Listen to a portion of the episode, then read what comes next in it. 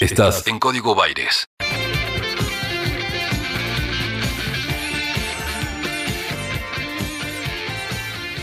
Ay, ay, ay. O podría ser ay, ay, ay, o venía ay.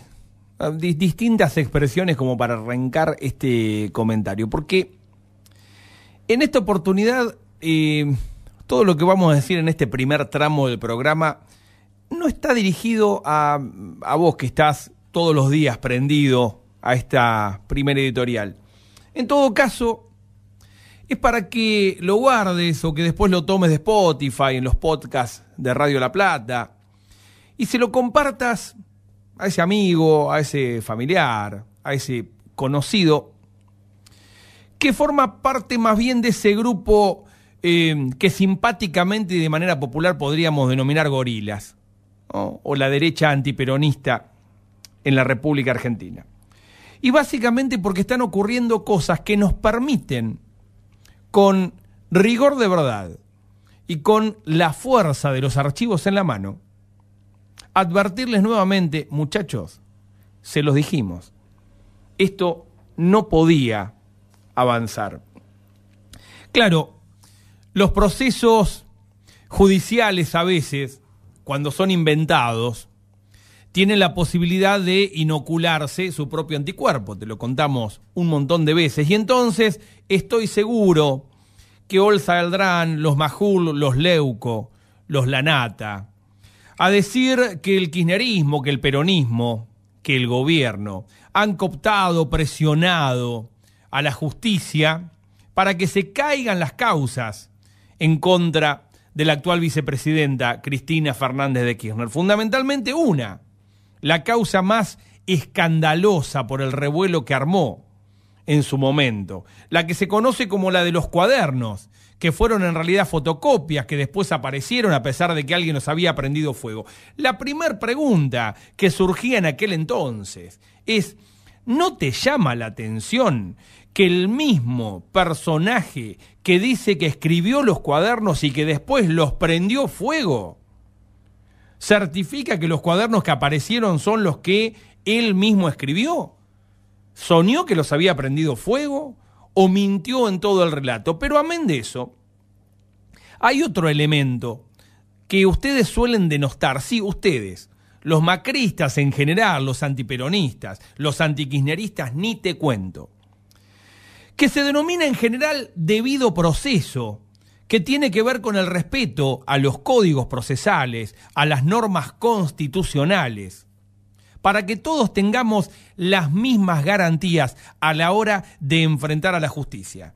Seamos la parte acusadora, seamos los acusados, o seamos meros testigos en algún expediente que se transmite en juzgados ordinarios federales de la provincia o de cualquier rincón de la República Argentina.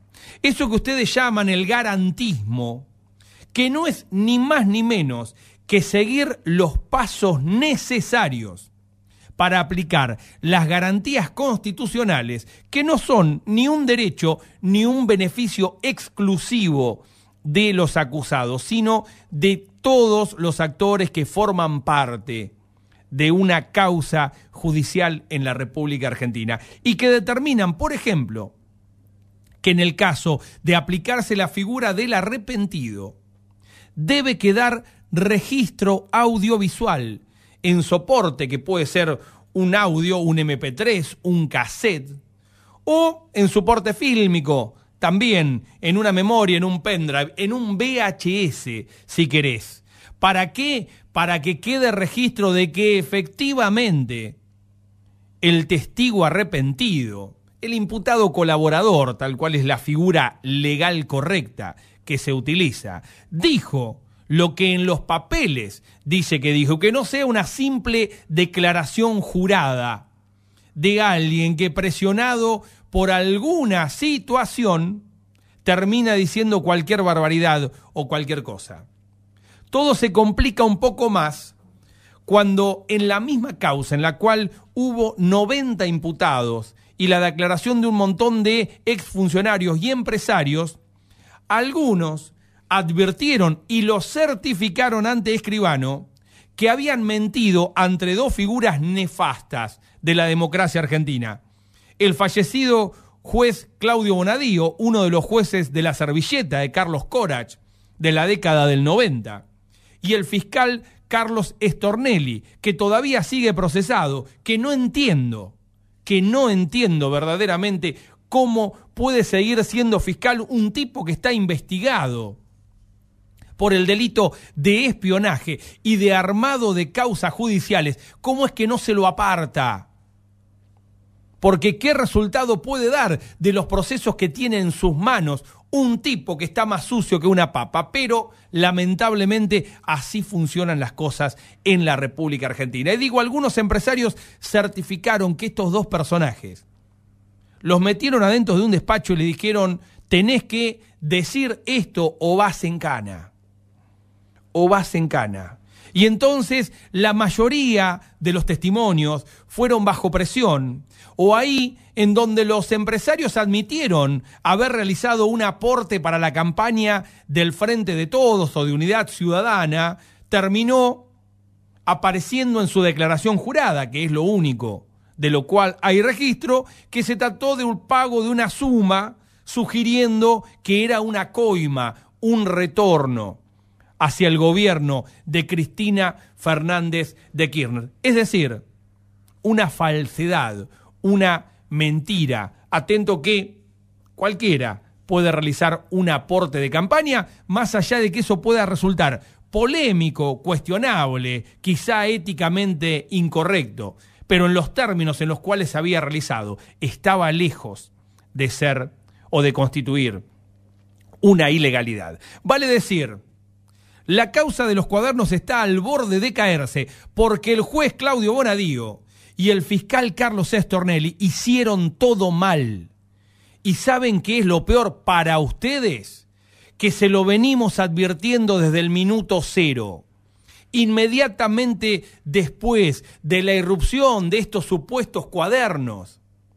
Que ahora me gustaría que dé explicaciones Diego Cabot, el pseudo periodista que asegura que tuvo los cuadernos que después no tuvo, que entrevistó a Centeno pero que no lo entrevistó y que me diga ahora cómo se sostiene este expediente, cómo es que, o oh casualidad, terminan actuando los mismos funcionarios judiciales que ya tenían en sus manos ocho, nueve, diez causas que tenían como imputada a Cristina Fernández de Kirchner. ¿Cuál, ¿Cuál, es el resultado del ensañamiento de un juez como Claudio Bonadío? que la convocó a indagatoria, a ocho indagatorias en simultáneo en un solo día, en lo que constituye quizá uno de los papelones más grandes de la historia judicial de la República Argentina. Y entonces era obvio que esa causa se iba a caer a pedazos. Y lo que está ocurriendo es exactamente eso porque para eso existen las garantías constitucionales, para eso existe el debido proceso, para evitar que frente a cualquier avance de una causa, las pruebas, las indagatorias y las declaraciones puedan ser consideradas improcedentes o inválidas. Lo dijimos al comienzo, lo dijimos en el durante, pero claro, en esa lógica de aplicación de la justicia y por sensaciones o por mayoría. Como dijo alguna vez Mauricio Macri, no, Milagro Sala está bien que esté presa porque la mayoría de los argentinos queremos que esté presa, como si se tratara no de los hechos, no de las acciones, sino de un problema de voluntad mayoritaria en la cual no importan las pruebas, no importan las garantías y no importan fundamentalmente los debidos procesos que debe cumplir la justicia para arribar a buen término. Si estás enojado, si te parece que el gobierno está presionando a la justicia, si crees que lo que sin lugar a dudas va a ocurrir, que es que esta causa se va a caer a pedazos, es una muestra más de la impunidad del poder en estos momentos, deberías preguntarte, ¿qué hicieron los que gobernaron antes?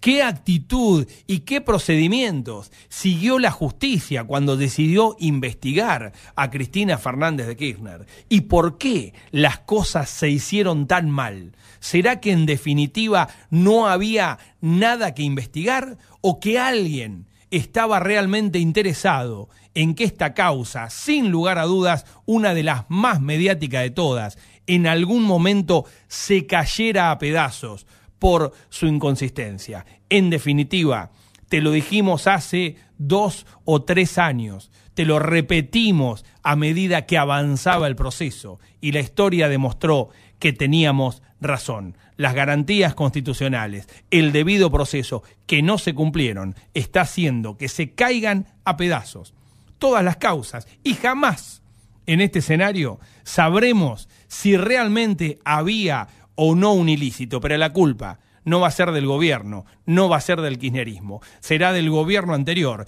y de los jueces y fiscales y amigos que actuaron más como empleados del poder que como funcionarios de la justicia. Soy Maxi Pérez y esto se llama Código Baires.